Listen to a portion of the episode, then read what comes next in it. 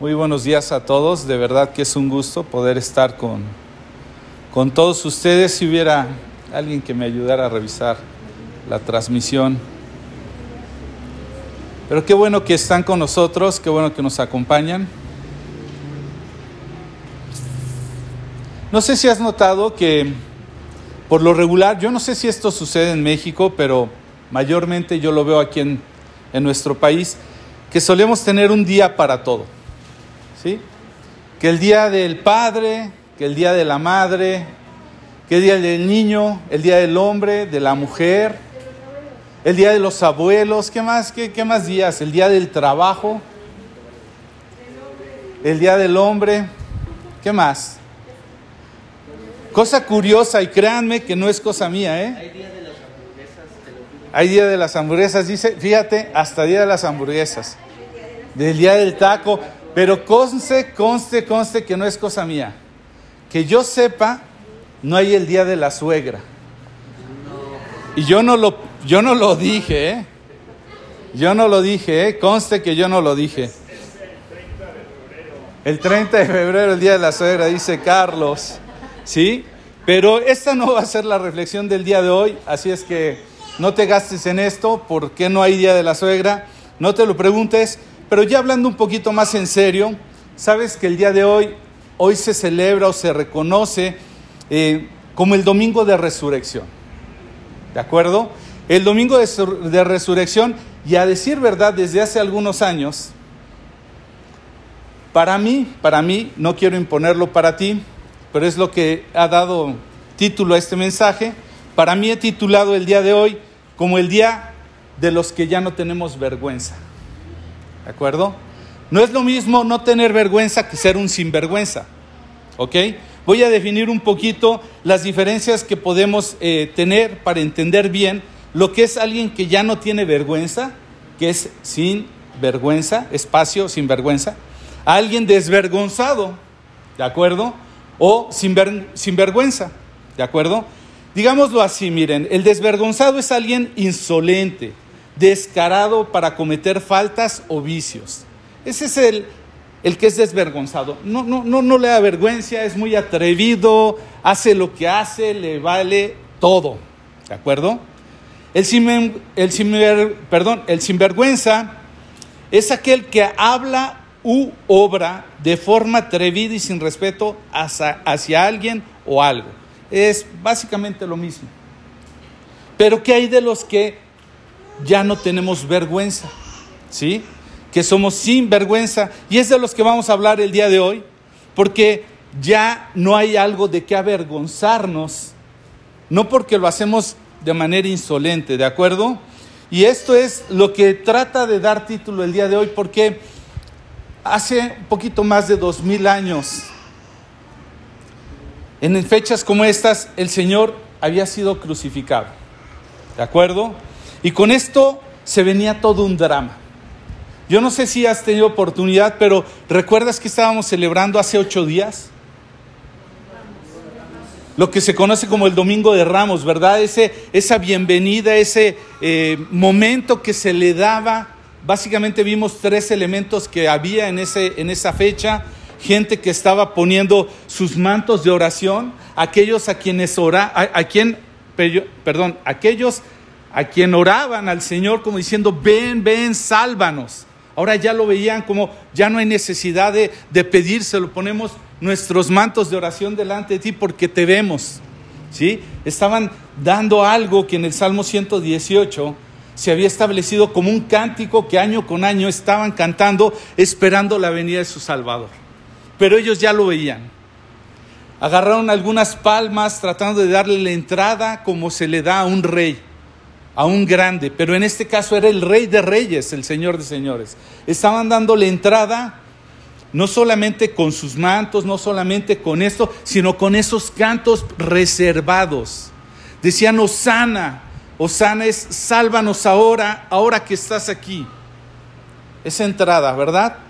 Pero ¿qué es lo que pasa? Pasó la semana, de hecho algunos de nosotros tuvimos oportunidad de estar eh, siguiendo una meditación como iglesia de qué iban sucediendo día con día la última semana del Señor Jesús.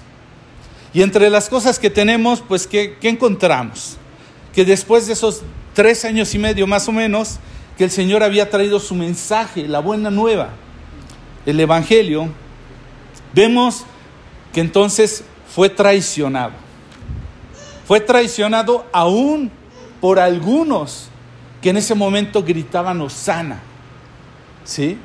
Al ver, vimos eh, la semana pasada como algunos, al no cumplirse la expectativa que tenían de un Salvador, eh, un Salvador político, un Salvador que viniera de alguna forma contra el, el gobierno que lo estaba oprimiendo, los romanos, ¿verdad? Entonces lo traicionan, incluyendo alguno de sus discípulos, ustedes conocen Pedro, ¿verdad? Fue arrestado, fue traicionado también por Judas, que lo entrega por unas monedas de plata, ¿verdad? Y lo llevan a juicio y lo traen de un lugar para otro, lo están maltratando, lo, finalmente lo crucifican. Eso es, a grosso modo, lo, lo más este, relevante de la semana. Si es, es, como imagínate, no sé si te ha pasado que alguna vez te has ido de vacaciones y de repente dices, no voy a ver noticias, no me voy a enterar de nada, me voy a desconectar, es más, dejo eh, la cadena inalámbrica, no voy a prender el celular y te vas y de repente regresas en la semana y dices, ah, caray, todo esto pasó. Si yo lo dejé entrando así como victorioso, ¿ahora qué pasó? Entonces inicia este drama, ¿verdad? Aquellos que estaban esperando eh, en alguna manera eh, este Salvador, pues reciben un, golpe fuerte, ¿verdad? Y, y de alguna manera su fe se empieza a derrumbar. Sus sueños, sus esperanzas, su fe. Imagínate lo siguiente, Pedro diciendo que iría con él hasta la muerte si fuera necesario. Eso lo dice en el Evangelio de Lucas, bueno, Lucas, mejor dicho, lo dice en el capítulo 22, 33, pero más adelante el Señor Jesús viéndolo con tristeza, cómo lo niega tres veces. Esto lo puedes encontrar en el Evangelio de Mateo 26, 75. Esas mujeres que estaban sirviéndole al Señor, de repente en Mateo 27, en el 55 y 56, nos deja ver cómo lo tienen que ver de lejos. Ya no podían estar cercanas sirviéndole porque ahora desde lejos tenían que ver cómo lo crucificaban. Todos se dan cuenta que en vez de que las cosas vayan mejorando, cada vez van empeorando, cada vez ven que eh, van en contra de un ejército romano que no tiene piedad, pero peor aún, que los jefes religiosos, los escribas, los fariseos, estaban tomando cada vez más fuerza. Entonces, ¿qué había de su libertador? ¿Qué había? Es, esa es la pesadilla, ¿verdad? Y llega un momento todavía más fuerte. Después de que es crucificado, después de que lo ven morir, llega el momento en que es sepultado. Mateo, en el capítulo 27 del 57 al 56, de, al 66, perdón, Dice que a la mañana siguiente hay más desconcierto que nada, ¿sí? En una u otra manera empiezan a ver que no era una pesadilla, sino que era real. Era real que su Mesías, su Salvador, estaba sepultado. ¿Puedes imaginarte eso? O sea, yo no sé si te has dado cuenta que de repente hay veces que cuando una persona parte, yo nunca me lo había preguntado, pero creo que hay cierta razón. El motivo por el cual dejan un, este, un ataúd abierto muchas veces es para que la, la gente pueda realmente darse cuenta que en verdad murió porque no lo pueden creer, no lo aceptan. O sea, si tú, eh, no sé si has tenido oportunidad de estar en un funeral, tienen la caja cerrada, la gente dice, no, pero, pero yo platiqué con él hoy en la mañana, yo lo vi, se veía tan radiante. Cuando llega este momento, prácticamente cuando sellan la tumba con una piedra, prácticamente se está muriendo toda esperanza. ¿Sí? Ese día la muerte había matado no cualquier hombre, había matado al que se prometía ser el Salvador. Ese hombre en el cual estaban todas las esperanzas. ¿Sí? Las escrituras hacían mención de ello, se alineaban las profecías, todo parecía tener un cumplimiento. Y ese es el primer acto. El día de hoy yo quiero hablarte de tres actos. Un acto en donde prácticamente todo se viene abajo. Parece que todo se prepara para ser el momento más vergonzoso. ¿Sabes? Aquel que habían estado esperando fue a morir de muerte, pero no cualquier muerte, diría de muerte de cruz. Todos tienen un referente que se refiere esta, esta mm, expresión, que no solamente padeció la muerte, sino muerte de cruz. Era una muerte vergonzosísima. ¿Sí? La muerte que estaba reservada para lo más, más terrible de lo terrible. ¿Sí? Maldito aquel que es colgado de un madero, dice la Escritura.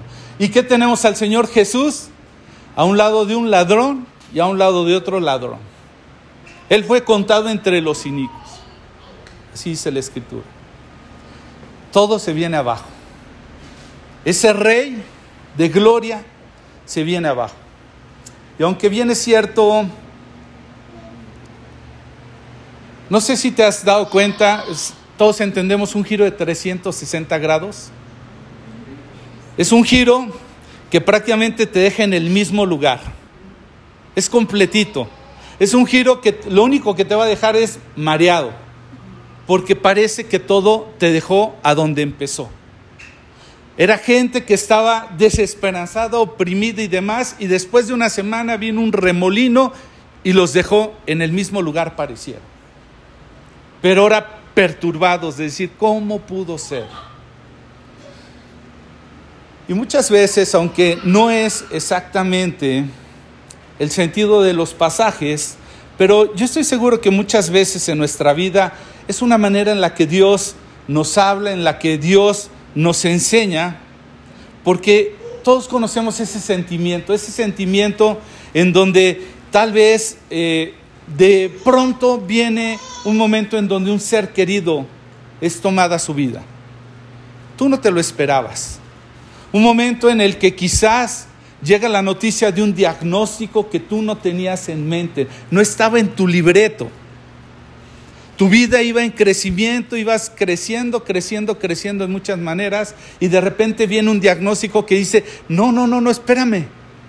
Eso no estaba en mi, en mi, en mi historia. Y parece que todo se viene abajo. Muere de alguna manera la esperanza contigo, una pena, que a veces te quisieras levantar y decir, ¿de verdad esto es cierto? ¿No fue un sueño? Hasta que empiezas a ver los vacíos que va dejando esa situación. Momentos que prácticamente sientes que todo se ha acabado, que literal, que Dios se olvidó. Bienvenidas, que Dios se olvidó de, de lo que estábamos viviendo, ¿verdad? Cambia de un momento a otro. No tiene sentido. ¿Sí? Nuestra fe es atacada. Incluso, ¿sabes una cosa? Las burlas empiezan a surgir. ¿Sí? La gente que te dice, ¿dónde está tu Dios? La incertidumbre empieza a tomar lugar. Ahora, ¿qué sigue? Y todo esto va creciendo cada vez más. Pero, ¿sabes? Muchas veces esta es la forma en la que Dios opera la forma en la que Él tiene el más grande milagro, es a través de la cual nos ha querido enseñar que así opera, para que tú y yo no estemos abrazados, agarrados de las circunstancias, sino de aquel que tiene el poder de cumplir todo lo que prometió. ¿Sí? La fe, te lo dije la semana pasada, no es esa habilidad que de alguna forma tenemos todos para hacer que nuestro futuro suceda sino la fe es eso que Dios nos ha dado para poder confiar en todo lo que Él dijo que será y que habrá de suceder. Esa es la fe. No como la define la Escritura, pero en una manera podemos entender la fe como eso que Dios ha puesto en nosotros, para poder creer en quién lo dijo, cuándo lo dijo, cómo lo dijo y para qué lo dijo. Y muchos de nosotros estamos viviendo según las circunstancias. Ellos en ese momento estaban viviendo acorde a las circunstancias y todo era, todo era fiesta. ¿Sí? Hace ocho días todo era fiesta. Sin embargo, parece caerse. Pero Dios hace las cosas sin importar las circunstancias. Él tiene un plan. ¿Sí? Y esto nos lleva al segundo acto. Al segundo acto que empieza la alegría para nosotros. Porque es ahí donde yo digo que Dios establece el día de los sinvergüenza, de los que ya no tenemos vergüenza. ¿Sale? Quiero que vayas conmigo eh, al pasaje del Evangelio de Mateo. Quiero que vayamos un poquito antes, en el 27, versículo 27.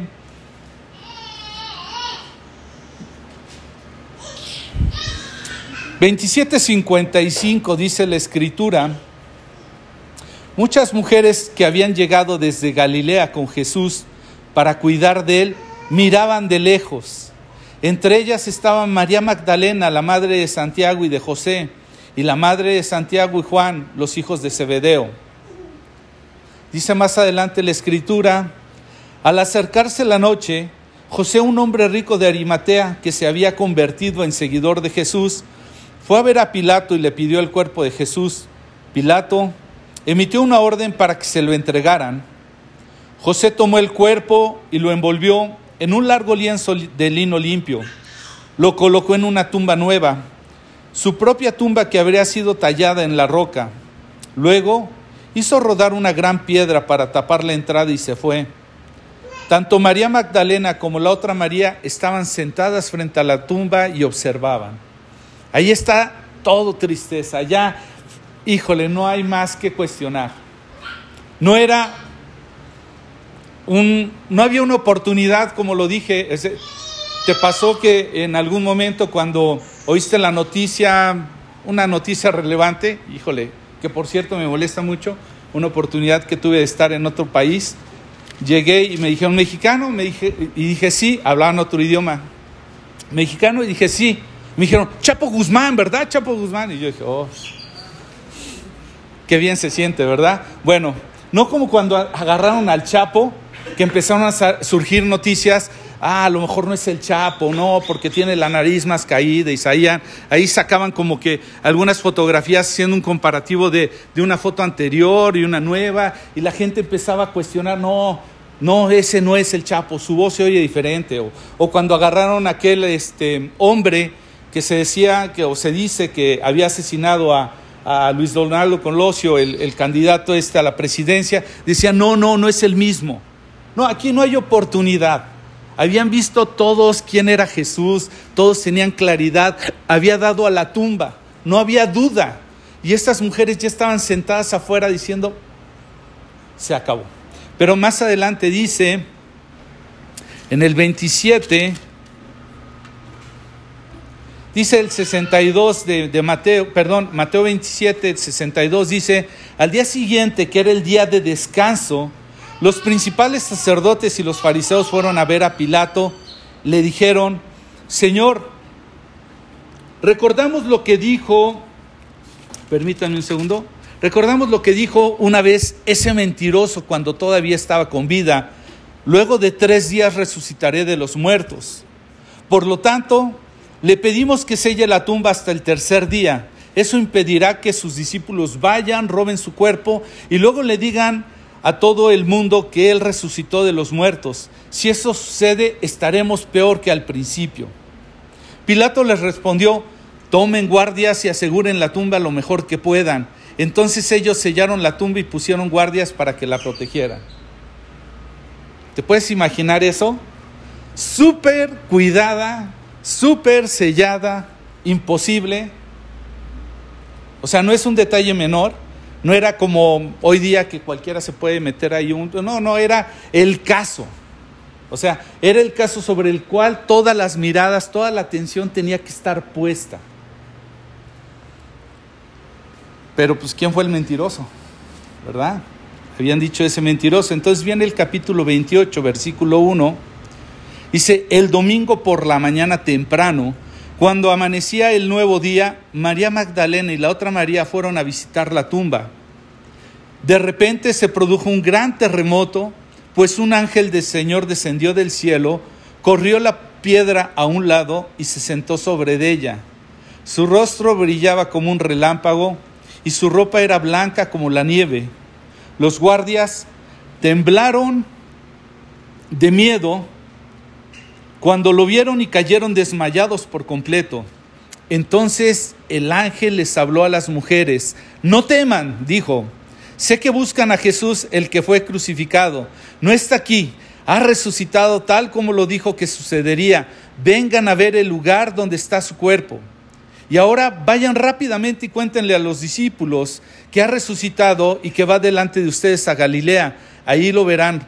Recuerden lo que les he dicho. Las mujeres fueron a toda prisa, estaban asustadas pero a la vez llenas de gran alegría y se apresuraron para dar el mensaje del ángel a los discípulos. Mientras iban, Jesús les salió al encuentro y las saludó. Ellas corrieron hasta él, abrazaron sus pies y lo adoraron. Entonces Jesús les dijo, no teman, digan a mis hermanos que vayan a Galilea y ahí me verán. ¿Sí? No está aquí, les dice el ángel, ha resucitado tal como lo dijo que sucedería, tal como lo dijo. Y la enseñanza que nos deja aquí, como te decía, Dios es que Él llega a utilizar muchas veces las tribulaciones y, los efectos colaterales que suceden alrededor de nosotros para aumentar nuestra fe, para, nos, para que nosotros podamos enfrentar, ¿sí? E incluso poder impactar a los que nos rodean. En tanto Él vuelve, porque sabes una cosa, Él ya cumplió que nació. Él ya cumplió que murió por nuestros pecados. Él ya cumplió que resucitó. Aquí lo estamos leyendo y hoy lo estamos celebrando. Pero sabes una cosa, Él va a cumplir que Él volverá. Él volverá. Esa es la obra completa de nuestro Dios. No es que haya muerto nada más. No es que haya resucitado, sino que Él va a volver. La pregunta es, ¿cómo vamos a estar listos? ¿Cómo vamos a prepararnos? Bueno, a veces Dios va a permitir ciertas tribulaciones, ciertos daños colaterales, ¿para qué? Para que nos mantengamos firmes, sigamos confiando en que Él va a cumplir lo que Él prometió. Esa es la base de nuestra fe. Si no, mira, quiero que veas conmigo, como siempre lo digo, trae algo para, para anotar, porque voy a ir a ciertos textos y no voy a tener el tiempo de llegar, pero la carta a los romanos en el capítulo 5, del versículo 3 al 5 dice, y, no solo esto, sino que también nos gloriamos en las tribulaciones, sabiendo que la tribulación produce paciencia. Esa es la manera en la que Dios obra con nosotros. ¿Sí? A través de tribulaciones que producen paciencia y prueba, y la paciencia produce prueba, y la prueba produce esperanza, y la esperanza no avergüenza. Sabes, increíblemente tú y yo, pese a todo lo que estamos viviendo y todo lo que está pasando alrededor de nuestras vidas, hay una fortaleza, hay una prueba que viene del Señor que nos lleva una esperanza a decir, mira, pase lo que pase en esta vida, sabes una cosa, yo tengo una esperanza, Él va a volver, Él va a volver. Y eso no me avergüenza, porque el amor de Dios ha sido derramado en nuestros corazones por el Espíritu Santo que nos fue dado. Ese amor con el que Él se entregó, ese amor con el que Él prometió, por medio de su Espíritu Santo nos dice, espera, espera, no temas, que no te dé vergüenza. Quiero que veas conmigo en la primera carta a los Corintios que mayormente habla de esto que sería una de las doctrinas básicas, ¿sí? Uno de los rudimentos de la doctrina de Cristo que señala Hebreos 6, capítulo 6, versículo 1 y 2, dice la resurrección de los muertos. Después date oportunidad de leer 1 Corintios 15. Pero a partir del 12 al 20, quiero centrar tu atención en esto y dice, pero díganme lo siguiente. Dado que nosotros predicamos que Cristo se levantó de los muertos, ¿por qué algunos de ustedes dicen que no habrá resurrección de los muertos? Pues si no hay resurrección de los muertos, entonces Cristo tampoco ha resucitado. Y si Cristo no ha resucitado, entonces toda nuestra predicación es inútil. Y la fe de ustedes también es inútil. Y nosotros los apóstoles estaríamos todos mintiendo acerca de Dios porque hemos dicho que Dios levantó a Cristo de la tumba. Así que esto no puede ser cierto si no hay resurrección de los muertos. Y si no hay resurrección de los muertos, entonces Cristo no ha resucitado. Y si Cristo no ha resucitado, entonces la fe de ustedes es inútil y todavía son culpables de sus pecados. En ese caso, todos los que murieron creyeron en Cristo, perdón, creyendo en Cristo, están perdidos. Y si nuestra esperanza en Cristo es solo para esta vida, somos los más dignos de toda lástima del mundo. O sea, entonces quiero que notes lo siguiente. Lo que nos quita la vergüenza es saber que Cristo efectivamente resucitó. Que estamos esperando que un día vuelva y por eso somos los sin vergüenza. ¿Sabes? ¿Por qué? Porque nuestra esperanza no es para esta vida. ¿Sí? Y dice el 20 de 1 Corintios 15, dice, lo cierto es que Cristo sí resucitó de los muertos. Y Él es el primer fruto de una gran cosecha, el primero de todos los que murieron. Él es el primero, ya nos dio ejemplo. Él venció a la muerte misma. Y esa es nuestra esperanza. ¿De acuerdo? Y esto nos habla de que no, de, no haber resucitado Cristo. ¿Sabes qué estaríamos celebrando el día de hoy? El día de los más avergonzados. Porque qué tontos de estarnos reuniendo aquí. De que hubiera servido que Cristo hubiera muerto por nuestros pecados y de todas maneras vamos a morir. Ya no vamos a sufrir. Ahí va a quedar todo. ¿Qué hubiéramos estado celebrando el día de hoy? Pues estaríamos tal vez perdiendo el tiempo. Estaríamos tal vez diciendo, pues mejor, como el mismo pasaje dice, comamos y bebamos porque pronto moriremos. Pero dado que Cristo sí resucitó, para nosotros hoy es un día de, de celebración.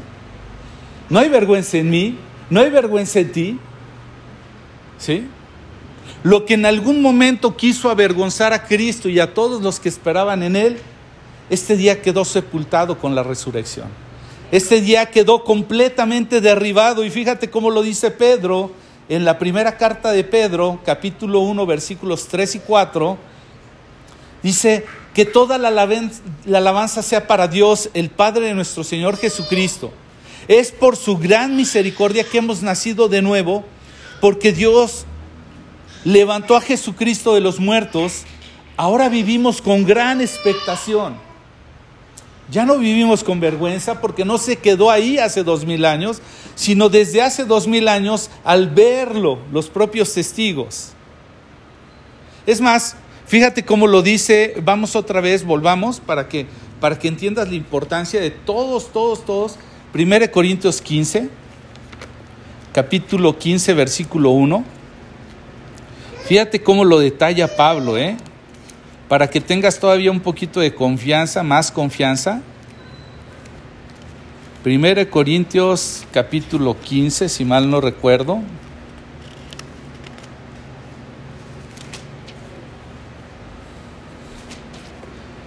Dice, ahora amados hermanos, permítanme recordarles la buena noticia que les prediqué. En ese momento la, la recibieron con gusto y todavía permanecen firmes en ella.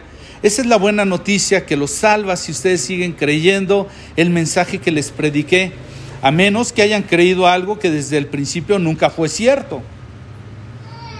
Dice, yo les transmití a ustedes lo más importante y lo que se me había transmitido a mí también. Cristo murió por nuestros pecados tal como lo dicen las escrituras. Fue enterrado y al tercer día fue levantado de los muertos tal como dicen las escrituras. Lo vio Pedro y luego lo vieron los doce. Más tarde los vieron, más tarde este, lo vieron más de 500 de sus seguidores a la vez, y la mayoría de los cuales todavía viven, y aunque algunos ya han muerto, luego lo vio Santiago y después lo vieron todos los apóstoles. Por último, como si hubieras nacido en un tiempo que no me correspondía, también lo vi yo. O sea, date cuenta tanta gente y una de las cosas que que nadie puede rebatir acerca de Cristo, es que él estaba hablando de cosas que todavía había gente, testigos oculares, que podían eh, eh, de alguna manera rechazar o refutar lo que se había, lo que se estaba diciendo. ¿Cuánta gente lo había visto? ¿Cuántos testigos? Y tú y yo, el día de hoy, somos testigos espirituales porque el Espíritu Santo da testimonio de ese hecho. No estuvimos ahí, pero podemos confiar en todos aquellos que estuvieron. Entonces, volviendo a Pedro, dice, estábamos en el capítulo 1 de 1 de Pedro, en 3 y 4, dice, hemos nacido de nuevo porque Dios levantó a Jesucristo de los muertos, ahora vivimos con gran expectación. Esa es la manera en la que debemos de vivir, no avergonzados, sino con gran expectación. No de lo que las circunstancias dicen, sino de lo que un Dios todopoderoso puede hacer. ¿Sí? Y dice el versículo 4, y tenemos una herencia que no tiene precio, una herencia que está reservada en el cielo para ustedes, pura y sin mancha, que no puede cambiar ni deteriorarse. Imagínate. ¿Se puede vivir con vergüenza sabiendo eso? Yo creo que no. La carta a los Romanos capítulo 10 versículos 8 al 11 dice lo siguiente. En realidad dice, el mensaje está muy al alcance de la mano, está en tus labios y en tu corazón. Y este es el mismo mensaje que nosotros predicamos acerca de la fe.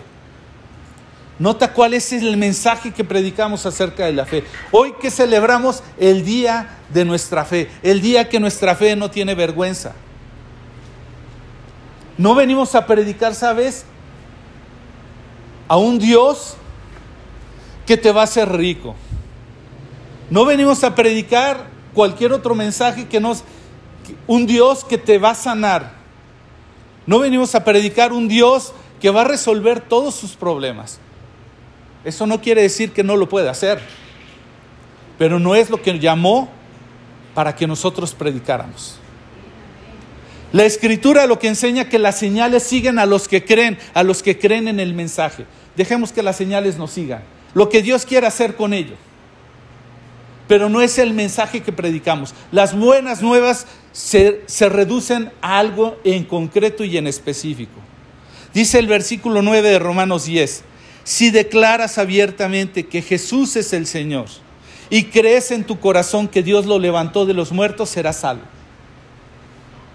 Eso es lo que te va a dar salvación. Eso es para lo que Cristo murió, resucitó y volverá. Dice el versículo 10 de Romanos 10, pues es por creer en tu corazón que eres declarado justo a los ojos de Dios y es por declarar abiertamente tu fe que eres salvo. Como lo dicen las escrituras, todo el que confíe en Él jamás será avergonzado no más vergüenza a partir de ese momento. Si tú crees en esto, todo el que confíe en Él jamás será avergonzado. Tú y yo, como lo diría en otra ocasión que prediqué, no somos novia de pueblo. No nos vamos a quedar vestidos y alborotados. Él va a volver, ¿sabes? Y eso es lo que celebramos. Desde que Él se levantó, desde que Él resucitó, marcó el boleto de regreso. Y eso es lo que celebramos. ¿Y tú y yo? ¿Qué tenemos que hacer con esto? Bueno, pues hay un tercer acto para todos los que ya no vivimos sin, los que vivimos sin vergüenza. El tercer acto es que hay un mandato para todos los que vivimos sin vergüenza. Para todos los que habíamos confiado confiado en Él y hemos confiado en Él, que no seremos avergonzados, hay un mandato. Y en el mismo versículo, perdón, capítulo 28 de Mateo está puesto a partir del versículo 16. Mateo 28, 16. Dice, entonces, esto sucede más adelante, después de la resurrección, después de que hay un informe de los guardias, el Señor se les aparece nuevamente. Dice, entonces los once discípulos salieron hacia Galilea y se dijeron, ¿se acuerdan que el ángel les dijo que fueran así a este punto? Fueron los, los once discípulos salieron hacia Galilea y se dirigieron al monte que Jesús les había indicado. Cuando vieron a Jesús le adoraron, pero algunos de ellos dudaban. Jesús se acercó y les dijo a sus discípulos, se me ha dado toda autoridad en el cielo y en la tierra. Por tanto, vayan y hagan discípulos de todas las naciones, bautizándolos en el nombre del Padre, del Hijo y del Espíritu Santo y enseñen a los nuevos discípulos a obedecer todos los mandamientos que les he dado. Y tengan por seguro esto, que yo estoy con ustedes siempre hasta el fin de los tiempos. ¿Te das cuenta? Nos dejó como testigos sin vergüenza. ¿Para qué? Para ir y hacer discípulos a todas las naciones. ¿Te das cuenta?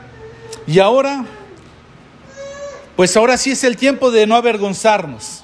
Es el tiempo que Dios preparó para que hablemos de Él. Porque Él nos ha quitado la vergüenza, Él resucitó. Y fíjate cómo lo dice Romanos en el capítulo 1, versículo 16. Dice, a la verdad no me avergüenzo del Evangelio, pues es poder de Dios. ¿Para qué? Para salvación de todos los que creen. Tú y yo hemos venido a celebrar que Él nos quitó la vergüenza. Y ahora tendremos que salir y hablar de este Evangelio. Porque es poder de salvación para todos los que creen en Él. Y entonces, aquí tengo básicamente dos invitaciones el día de hoy. Dos invitaciones, porque si eres alguien que está oyendo este mensaje, sea a través de la transmisión, sea a través de los que estamos aquí, si eres alguien que quiere celebrar con nosotros el día en que Cristo nos quitó la vergüenza, porque Él resucitó, porque Él vino a cumplir y Él va a cumplir cada cosa que Él ha prometido. Si tú quieres celebrar con nosotros y ser parte de los que vivimos esta esperanza y de los que estaremos compartiendo este evangelio o este mensaje hasta que Él venga, Quiero invitarte para que hagas una oración. Quiero invitarte para que cierres en este momento tus ojos y puedas confesar tal vez algo que Dios ha puesto en tu corazón. Si tú ya lo hiciste alguna vez y todavía no sabes si, si, si, si esa vale, yo no sé si te pasó como a mí, pero recién conocí al Señor, yo me aventaba cualquiera de estas oraciones porque no me quería quedar fuera de esta celebración. Si tú eres ese tipo de persona, no importa, hazla. Cierra tus ojos, ora conmigo y dile solamente desde tu corazón algo así, como Señor Jesús, te quiero dar gracias por todo lo que has hecho por mi vida. Tal vez no comprendo muchas cosas, pero lo que sí comprendo es que yo he estado viviendo una vida sin ti. Una vida lejos de ti, una vida haciendo lo contrario a lo que tú deseas. Y yo el día de hoy me arrepiento de llevar esa vida sin ti. Me arrepiento de estar contra de ti. Y el día de hoy te quiero reconocer como ese Señor, como aquel que pagó por mi vida como aquel que sufrió por mis pecados, por mis consecuencias y malas decisiones. El día de hoy quiero confesarte como el Señor de mi vida. Ya no más quiero hacer mi voluntad, sino la tuya. Quiero seguirte, quiero conocerte, quiero servirte y además quiero cumplir con este llamado de ir y entregar el mensaje a otros y hacer los discípulos de, de ti a enseñarles a que obedezcan todas las cosas que tú enseñaste, porque tú estarás con nosotros hasta el fin. Quiero entregar mi vida a ti. Y ahora te pido, guíame, que venga tu Santo Espíritu y que me des el valor de testificar lo que hay en mi corazón y confesarlo con mi boca, porque yo creo que tú resucitaste y que un día volverás. Gracias, te entrego mi vida y con ella quiero glorificar al Padre. Gracias Señor Jesús. Y yo no sé si hiciste esta oración, pero si le hiciste, te quiero animar que busques un grupo de personas que están celebrando no solamente el día de hoy, sino que viven día a día celebrando la obra de Cristo. Y que te acerques y que aprendas y que busques a alguien que te pueda discipular. Ahora, si tú eres alguien que ya ha hecho esa confesión con su boca y que lo cree en su corazón, que Cristo es su Señor, entonces en este momento quiero orar contigo por otra cosa. Quiero que oremos porque Dios nos puede entregar una persona a quien discipular. Una persona, lo hemos dicho de alguna manera cuando, cuando estamos aquí en una diapositiva, no sé si la puedes poner, Sabdi, la que sigue, la que sigue, perdón, esa. Queremos ser esa familia de amor que coopera con Dios para ser discípulos de Cristo que sean plenamente comprometidos y fructíferos. Y si tú no sabes cómo hacer un discípulo, ora conmigo. Permítenos acompañarte darte alguna forma de cómo poder hacer un discípulo de Cristo. Y quiero que ores conmigo para que entonces Dios te entregue una persona. Y el día, el próximo año, bueno, no esperamos todo un año, nos sorprendamos de ver cuántos más podemos estar aquí celebrando un día más, un año más, un año más, sin vergüenza. ¿De acuerdo? Cumpliendo el mandato que nos dejó de hacer discípulos en su nombre. Amén. Entonces quiero que ores conmigo. Quiero que le digas desde, desde tu corazón, Señor Jesús, quiero, quiero en esta mañana darte gracias por el regalo de la salvación, por tu obra, porque lo que parecía una desgracia iba a ser una vergüenza, ahora es poder, poder para salvación, es para no avergonzarse es para ir y entregar el Evangelio, Señor. Estamos aquí listos y queremos levantar la mano y decirnos, decirte, he aquí envíanos a nosotros, Señor. Queremos decirte, Padre, eh, prepáranos, llénanos de tu presencia, permítenos ser enseñados y equipados para ser discípulos. Prepara encuentros divinos con esas personas que están eh, ansiosas de conocerte, aquellas que has tocado su corazón, aquellas que has por tu Espíritu Santo conducido a toda verdad y a toda justicia y hoy día están buscando ese camino que los lleva a ti. Permítenos llevar el mensaje de Jesucristo, Señor. Te estoy pidiendo para cada uno de mis hermanos y para mi propia vida, y no solamente de aquí, Padre, sino en toda tu iglesia, donde quiera que se reúna.